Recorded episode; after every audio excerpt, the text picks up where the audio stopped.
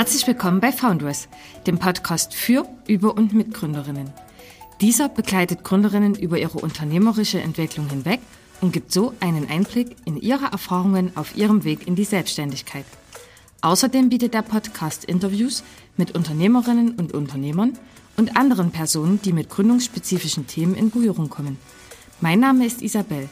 Ich bin Projektkoordinatorin bei Foundress an der TU Bergakademie Freiberg und wünsche euch viel Spaß mit der aktuellen Episode. Unser heutiger Interviewgast Dr. Katharina Reuter ist Geschäftsführerin des Bundesverbandes Nachhaltige Wirtschaft, welcher sich als Unternehmensverband ökologisch orientierte Unternehmen 1992 gegründet hat. Sie hat den Humboldt-Preis, den Albrecht Daniel Ter-Preis und den Forschungspreis Ökologischer Landbau gewonnen und ist derzeit unter anderem Jurymitglied beim Deutschen Umweltpreis. Gleichzeitig ist sie im Aufsichtsrat der Regionalwert AG Berlin-Brandenburg. Katharina, vielen Dank, dass du dir die Zeit für uns nimmst und herzlich willkommen im Foundress Podcast. Hallo, ich freue mich hier zu sein. Katharina, du bist Geschäftsführerin des Bundesverbandes Nachhaltige Wirtschaft. Was können wir uns denn darunter vorstellen und wie bist du in diese Position gekommen? Ja, also der Bundesverband Nachhaltige Wirtschaft ist die andere Stimme aus der Wirtschaft. Also im Konzert der klassischen Unternehmensverbände hier tatsächlich eine Stimme der nachhaltigen Unternehmerinnen und Unternehmer. Wir machen politische Lobbyarbeit, denn wir sind der Meinung, wenn wir das mit dem Klimaschutz hinkriegen wollen, brauchen wir einfach andere politische Rahmenbedingungen eben für alle, damit auch alle aus der Wirtschaft mitmachen können. Wir haben 500 Mitgliedsunternehmen bundesweit und sind eben einfach auch ein ganz starkes Netzwerk, wo die Unternehmen untereinander lernen können und die grünen Startups von den etablierten Unternehmen profitieren und umgekehrt. Dahin gekommen bin ich, nachdem ich Geschäftsführerin der Klimaallianz Deutschland war. Das ist ein breites NGO-Bündnis zum Thema Klima- und Energiepolitik. Ich glaube, ich habe alle meine Jobs bisher auf greenjobs.de gefunden und so auch den beim BNW. Greenjobs.de, das klingt ja interessant. Was, was kann man sich darunter vorstellen? Das ist ein Jobportal für eben nachhaltige, nachhaltige Berufe beziehungsweise einfach Berufe in der grünen Arbeitswelt sehr zu empfehlen. Ach, sehr interessant. Also mir tatsächlich total neu, ähm, vielleicht auch für den einen oder anderen Hörer. Jetzt hast du ja auch schon den Begriff Nachhaltigkeit ins Spiel gebracht. Nachhaltigkeit wird ja zurzeit sehr inflationär verwendet. Man liest es eigentlich an jeder Ecke, jeder Laden verwendet das Wort äh, für seine Produkte.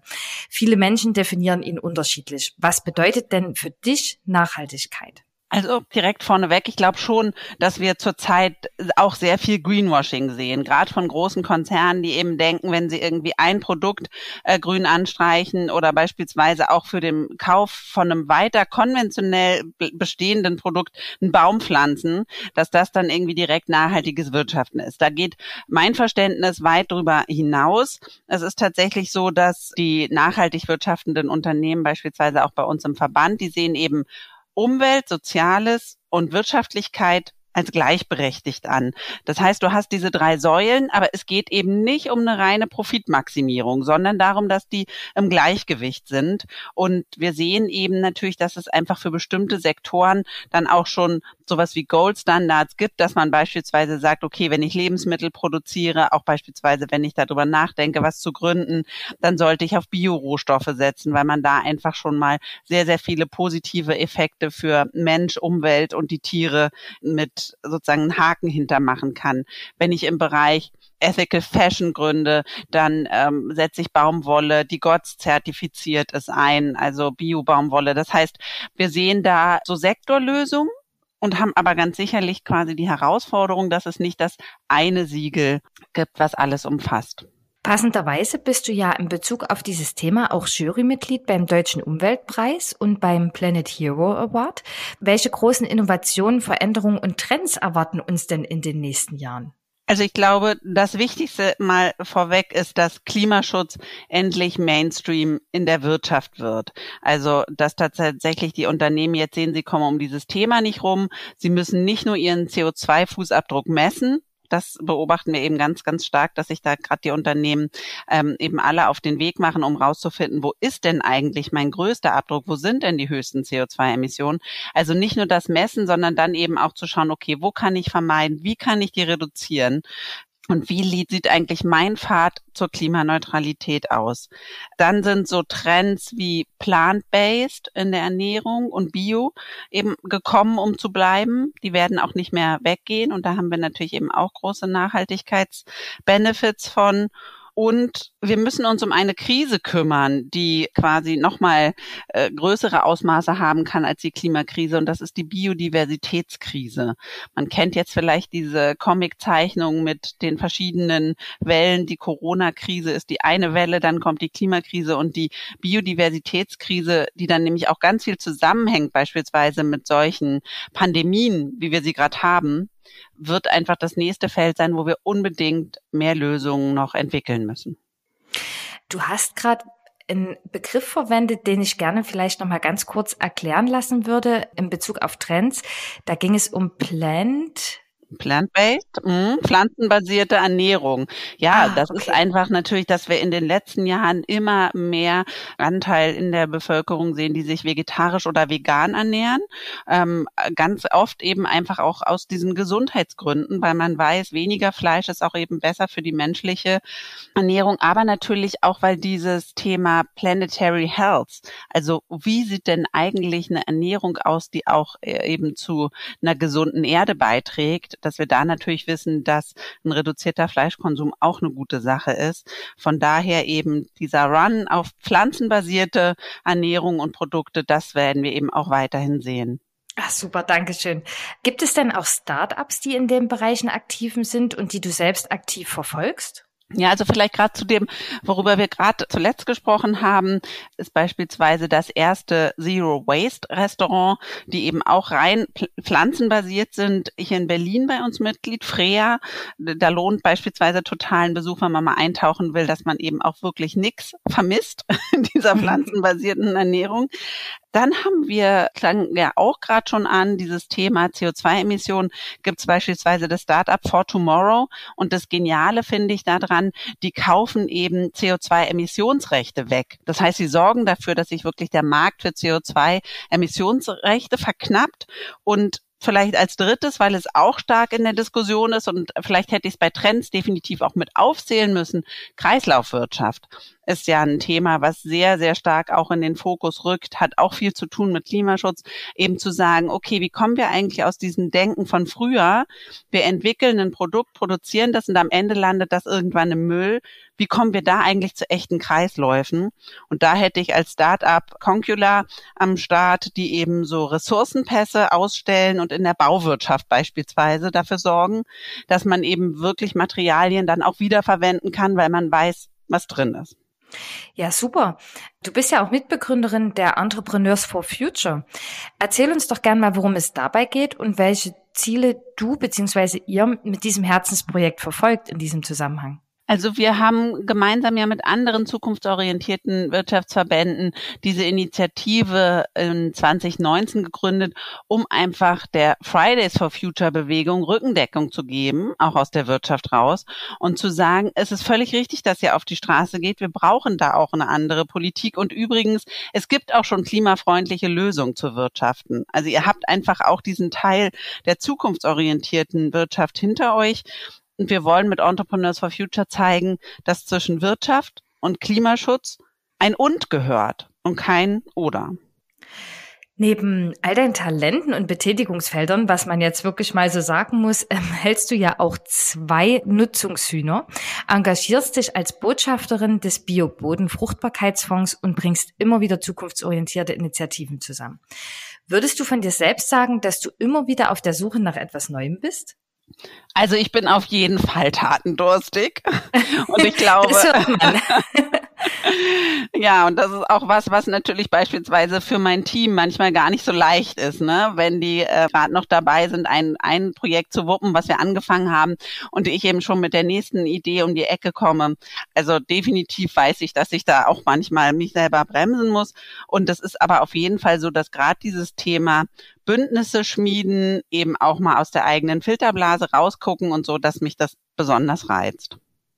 Jetzt hast du ja gerade gesagt, dein Team, wie kann man sich das vorstellen? Also hast du Freunde und Bekannte um dich herum gebracht, die mit dir an diesen Themen arbeiten? Bist du selber selbstständig oder wie funktioniert das? Also mit meinem Team meinte ich jetzt tatsächlich das Team der Geschäftsstelle vom Bundesverband Nachhaltige Wirtschaft, wo ich ja ganz gemeinsam eben die ganzen Projekte vom Bundesverband voranbringe. Ansonsten ist es natürlich tatsächlich so, dass es auch Familie und Freunde in meinem Leben gibt. Ja, wie schaffst du es denn in Bezug auf Familie, Freunde und Beruf alles unter einen Hut zu bekommen? Also hast du denn nebenbei noch Zeit für ein Hobby? Es ist nicht einfach. Es ist auch, was, wenn man immer so liest, ja, Beruf und Familie, das sei irgendwie vereinbar. Ich habe eigentlich die Erfahrung gemacht, du kannst es nur mehr oder weniger gut nebeneinander her organisieren. Aber vereinbar halte ich es eigentlich nicht. Und an der Stelle ist es auf jeden Fall auch eine kleine Traurigkeit bei mir, dass ich einfach gerne mehr Jung Zeit auch mit meinen Jungs verbringen würde aber eben auch diese ganzen quasi Weltrettungsprojekte mich natürlich dann immer äh, ja in Anspruch nehmen zeitlich. Von daher, das ist nicht leicht und zum Thema Hobby. Also im Urlaub mag ich es auf jeden Fall total gern zu wandern. Das ist ansonsten quasi ja hier Zumindest fehlen in Brandenburg die Berge, aber so im Urlaub muss ich schon auch immer mal einen Berg, richtigen Berg sehen. Und was ich auf jeden Fall immer schaffe, ist zu lesen. Was liest du denn aktuell? Aktuell lese ich von der Mazzucato das Buch, äh, wie man Wirtschaft eben auch anders organisieren kann, quasi als Fachbuch. Und dann habe ich aber auch einen kulinarischen Krimi, den ich gerade lese. Ah, wir haben schon gelesen, du magst gutes Essen. Wie oft gehst du denn im Nobelhart und schmutzig essen? Und warum ist dir denn die regionale Küche so wichtig? Also nobelhart und schmutzig, das ist ja auch einfach immer mit einem gewissen Budget verbunden. Das schaffe ich dann vielleicht irgendwie alle zwei Jahre mal. Aber ich mag wirklich sehr den politischen Anspruch, der dort eben vertreten wird. Ne? Sei es irgendwie die Positionierung zur AfD, sei es die Positionierung gegen Greenwashing, auch in der Szene der Gastronomie. Und das, worauf die eben auch setzen, ist dieser Ansatz, brutal lokal zu kochen und wirklich eben die Betriebe zu kennen und äh, zu wissen, okay, was hat jetzt eigentlich eigentlich gerade Saison und was soll dann auch auf den Teller kommen. Und das ist mir so wichtig, weil ich glaube, wenn wir das schaffen, die Regionen noch viel mehr zu stärken und da einfach auch mehr zusammenzuwachsen, als Städterinnen und Städter eben auch mit den Regionen, dann ist das was, äh, wovon wir total profitieren können und beispielsweise ja auch was, wo wir uns mit der Regionalwert AG Berlin-Brandenburg genau dafür einsetzen. Was ist denn so besonders an dem Konzept von dem Restaurant? Vielleicht für die Hörerinnen, die noch nie etwas davon gehört haben. Ja, die haben einfach für sich eben festgelegt, dass sie äh, vor allen Dingen aus der Region ähm, ihre Rohstoffe beschaffen und haben ein Netzwerk. Und das ist, ne, wer, wer in der Gastro arbeitet oder sich eben auch beispielsweise mit vielen Lieferanten auskennt, das macht einfach richtig Arbeit, wenn du die Milch von dem einen Hof bekommst und das Fleisch von dem anderen und die Rapsblüten wieder von einem anderen. Und was da eben auch immer wieder gelingt, so die pflanzlichen Bestandteile beispielsweise vom Essen als Held zu inszenieren. Also ich habe da zum Beispiel mal frittierte Rapsblüte gegessen und das war total okay. augenöffnend. Ja, das klingt sehr interessant. Sollte sich auf jeden Fall mal lohnen, dort vorbeizuschauen. Jetzt mal Hand aufs Herz. Welche kleine Sünde gönnst du dir denn eigentlich heimlich? Das ist jetzt nicht wirklich heimlich, aber es grämt mich, dass ich quasi noch keine, für mich noch kein Ökodeo gefunden habe, was sozusagen wirklich funktioniert an, an ganz stressigen Tagen, also an den normalen Tagen schon, aber wenn ich weiß, es wird ein stressiger Tag, also da bin ich definitiv noch für Tipps dankbar. Und ansonsten liebe ich Schokolade, aber die ist dann auf jeden Fall auch bio und fair gehandelt, von daher, das ist an der Stelle dann auch gar keine Sünde. Also integrierst du wirklich dieses Thema Nachhaltigkeit auch in deinen kompletten Alltag, in alle Produkte, die du kaufst, ja, mit allem, was du dich beschäftigst, da achtest du wirklich auch darauf, das Thema wirklich zu verfolgen. Ja, das ist mir total wichtig. Das ist ja so dieses Walk Your Talk. Also rede nicht nur über die Sachen, sondern setz das auch wirklich eben in deinem eigenen Leben um. Und das äh, ne, funktioniert nicht. Vielleicht ist auch wirklich eine Sünde, dass manchmal, wenn es einfach zu hektisch ist, ne, ich auch bei Amazon bestelle, weil es einfach dann an der Stelle so praktisch ist und Zeit spart. Von daher, ich bin überhaupt nicht perfekt und, und den Anspruch sollte man auch nicht an sich haben, finde ich. Aber eben so zu gucken, okay, wo fange ich an und wo kann ich das tatsächlich eben auch ja, engagiert umsetzen. Du hast jetzt gerade das Thema Amazon angesprochen. Denkst du, das Thema Nachhaltigkeit ist auch eine Thematik, die so ein bisschen im Zusammenhang mit der Urbanisierung steht? Also, dass es durchaus Leute in regionalen oder ländlichen Gegenden schwieriger haben können, sich mit dem Thema Nachhaltigkeit auseinanderzusetzen? Ich glaube ja und nein. Also weil einerseits ist auf dem Land dieses ganze Thema Schöpfung bewahren, natürliche Lebensgrundlage und so, das ist total nah, auch viel näher natürlich als in der Stadt. Von daher ist der Zugang leicht und beispielsweise unsere Großelterngeneration war alleine deshalb schon total nachhaltig, weil sie eben die Sachen nicht weggeschmissen haben und lange benutzt haben und Kleidung wieder gepflegt haben und und und. Ne? Das heißt, die haben da an der Stelle wirklich so ein echtes nachhaltiges Nachhaltigkeitsverständnis, wo wir uns eine Scheibe von abschneiden können. Aber natürlich ist beispielsweise, haben wir das ja auch an dieser Diskussion mit Lastenrädern im ländlichen Raum dann gesehen, ist das wirklich was, was eben funktionieren kann? Ne? Wir können erst über Alternativen zum Auto reden, wenn es die in den ländlichen Regionen eben auch gibt. Und beispielsweise hier in Hohen Neuendorf, wo ich lebe, hier gibt's kein Carsharing-Anbieter. Und von daher ist das definitiv was, wo die Politik ihre Hausaufgaben machen muss und wo wir aber auch technologische Innovationen sehen werden, dass du beispielsweise dein privates Auto zum Teilen freigeben kannst. Ne? Wenn ich weiß, okay, ich brauche das Auto zwei Tage nicht, dann stelle ich das in der App ein, dann kann es in der Zeit jemand anderes mieten und damit fahren. Ich glaube, mit solchen Konzepten werden wir dann eben auch in den ländlichen Regionen dazu kommen, dass eben eben nicht jeder das eigene Auto haben muss und vor allen Dingen äh, müssen wir da schleunigst ÖPNV ausbauen. Ja, das ist ein sehr interessantes Konzept. Also ich habe mich selbst noch nicht so mit diesem Carsharing beschäftigt, deswegen finde ich das sehr interessant, wie du das gerade erläuterst. Du hast vorhin bist kurz auf die Seite queenjobs.de eingegangen. Ähm, Gibt es denn noch andere Internetadressen oder Portale, die du vielleicht unseren Hörerinnen und Hörerinnen in Bezug auf das Thema Nachhaltigkeit empfehlen würdest? Vielleicht, wie man auf bestimmte Angebote aufmerksam werden kann, die hier so in der Region bei einem selbst stattfinden oder die angeboten werden? Ja, na vielleicht zu diesem Thema, was kann ich eigentlich selbst machen, um mein Leben nachhaltiger zu gestalten? Da ist ja so, da gibt's quasi die einfache EBM-Formel. E steht für Energie, B steht für Bank und M für Mobilität. Und weil wir gedacht haben, wir müssen das mal angelehnt an die AHA-Formel aus der Corona-Zeit irgendwie runterbrechen. ne? Und E wie Energie, dass man eben, ne, sei man, sei es in der Firma als auch natürlich als Privatperson, zu einem echten Ökostromanbieter wechselt. handelt Und wieso sage ich echter? Weil es gibt eben natürlich auch die Unternehmens- und Konzernstrukturen, wo eben auch weiterhin fossile und Atomkraft äh, quasi dahinter steckt und eben nur ein Ökostromtarif zusätzlich angeboten wird echter Ökostrom. Und da gibt's ein tolles Portal, das ist gemeinnützig. Das heißt wirklich grün.de. Und da findet man und kann das eben dann auch vergleichen mit dem Preis und so weiter, findet man die echten Ökostromanbieter. Und die sorgen eben auch dafür, dass wirklich erneuerbare Kapazitäten zugebaut werden. Ne? Und dass sozusagen größer wird der Anteil an, an Ökostrom. Und bei Bank ist es genauso man hat das manchmal ja gar nicht so auf dem Schirm, dass auch in der Zeit, wo man, wo, wo Geld bei der Bank liegt, das eben arbeitet und entweder für die zukunftsorientierte Wirtschaft arbeitet oder sozusagen für die fossile Vergangenheit.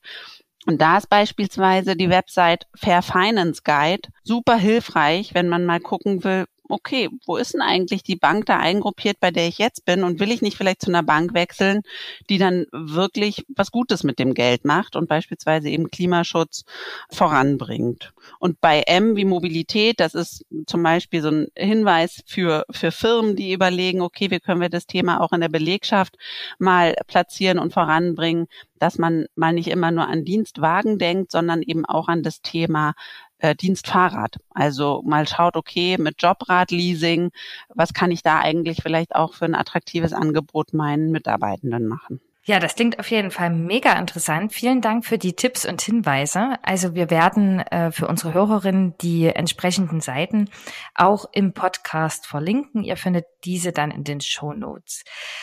Jetzt bist du ja schon ganz kurz auf das Thema Corona eingegangen und Corona hat uns ja schmerzlicherweise in den letzten Jahren gezeigt, dass vieles auch ganz anders geht.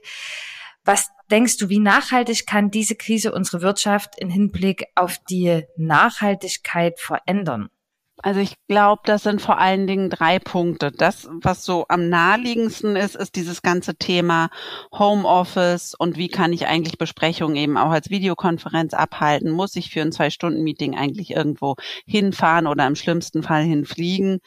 Ich habe gerade noch mal gelesen, dass laut Greenpeace ein Tag Homeoffice in der Woche in Deutschland dann eben zusammen 1,6 Millionen Tonnen CO2 im Jahr einsparen würde. Also wo wir schon sehen, wenn viele Menschen an vielen Orten kleine Dinge tun, dann kommt da auch richtig Emissionsreduktion zustande. Von daher, das ist sicherlich ein Vorteil. Und wenn man jetzt eben die Unternehmenslenkerinnen und Lenker hört, die sagen, natürlich wollen wir eben auch wieder in Präsenz zurück und natürlich wird es auch wichtige Veranstaltungen und Meetings eben in Präsenz geben. Aber wir werden ganz sicher nicht mehr so viele Dienstreisen haben wie früher. Wir werden ganz sicher bestimmte Meetings eben einfach auch künftig als Online-Format durchführen. Von daher, das ist was, wo die Nachhaltigkeit profitiert und zwar eben dann auch nachhaltig an der Stelle. Das zweite ist dieses Bewusstsein für Lieferketten und wo wir global eigentlich eben auch abhängig sind. Und was passiert, wenn das ins Stocken kommt? Und vor allen Dingen, wenn ich als Firma meine Lieferkette total anonym organisiert habe. Und deswegen ist dieses Thema Lieferkette auf Augenhöhe zu organisieren, was beispielsweise auch unsere Mitgliedsunternehmen berichtet haben, die gesagt haben, du, wir hatten gar nicht so krasse Einbrüche beziehungsweise Schwierigkeiten, weil wir waren eh im ganz engen Austausch und konnten das quasi alles gut abstimmen mit unseren Vorlieferanten. Wir sind da gar nicht in so ein Loch gefallen. Also Thema Lieferkette auf Augenhöhe profitiert. Und das dritte ist sicherlich diese Bedeutung von der Region weil wir gesehen haben, okay, was sollen wir vielleicht auch am besten Fall eben im eigenen Land produzieren? Wie schaffen wir es, dass die Regionen widerstandsfähiger, resilienter sind? Und von daher äh, hoffe ich einfach, dass da eben auch ganz viel an Förderprogrammen und Aufmerksamkeit eben tatsächlich auch in die regionale Produktion, beispielsweise von Lebensmitteln, aber auch anderen Produkten wie Gesundheitsprodukten, dass da eben mehr Fokus drauf liegen wird. Es wäre auf jeden Fall sehr wünschenswert. Also vielen Dank auch für deine Ausführungen zu dem Thema. Vielleicht noch eine kurze Rückfrage dazu. Mit Lieferketten auf Augenhöhe meinst du sozusagen, dass diese Lieferketten regional nah beieinander liegen, die einzelnen Anbieter beziehungsweise Produzenten oder was genau verstehst du darunter? Ja, nicht unbedingt nur das, weil du hast ja einfach bei manchen Vorprodukten gar keine andere Chance, dass die eben auch von weit weg herkommen. Aber wir haben ja jetzt bei der Diskussion ums Lieferkettengesetz gesehen, dass ganz viele Unternehmen, die dagegen waren, eben gesagt haben, was, wie sollen wir uns sozusagen darum auch noch kümmern? Wir wissen doch gar nicht, wer eigentlich unsere Produzenten und Lieferanten im Detail sind. Wir wissen doch gar nicht, unter welchen Bedingungen die produzieren. Und mit Lieferkette auf Augenhöhe meine ich tatsächlich, dass man seine seine Lieferanten kennt und beispielsweise eben auch sagt, okay, die eine Firma, da war ich vielleicht wirklich auch mal selber vor Ort, da weiß ich, dass das auch gute Produktionsbedingungen sind und von den anderen zwei, drei im Portfolio trennen wir uns dann vielleicht auch eher, weil wir eben auf diese vertrauensvollen Lieferkettenbeziehungen setzen. Das war eigentlich so ein Stück weit mein Punkt. Okay, super, vielen Dank. Eine letzte Frage noch. Du hast jetzt gesagt oder hast sehr oft von euren Mitgliedsunternehmen gesprochen. Wenn ich jetzt ein Startup habe, was ich gerne in diesem Bereich engagieren möchte, wie kann ich euch am besten erreichen? Gibt es Zugangsvoraussetzungen, um bei euch Mitglied zu werden? Ja, also es ist tatsächlich so, dass man eben Nachhaltigkeit in seiner Kernidee und im Businessplan eben da auch äh, verankert haben muss. Also ähm, das ist nicht ausreichend quasi wie, wie früher ähm, Corporate Social Responsibility Maßnahmen ums Kerngeschäft drumherum zu stricken, sondern das ist ein Stück weit bei uns Zugangsvoraussetzung, dass man Nachhaltigkeit da in die DNA eben mit aufnimmt ins Kerngeschäft.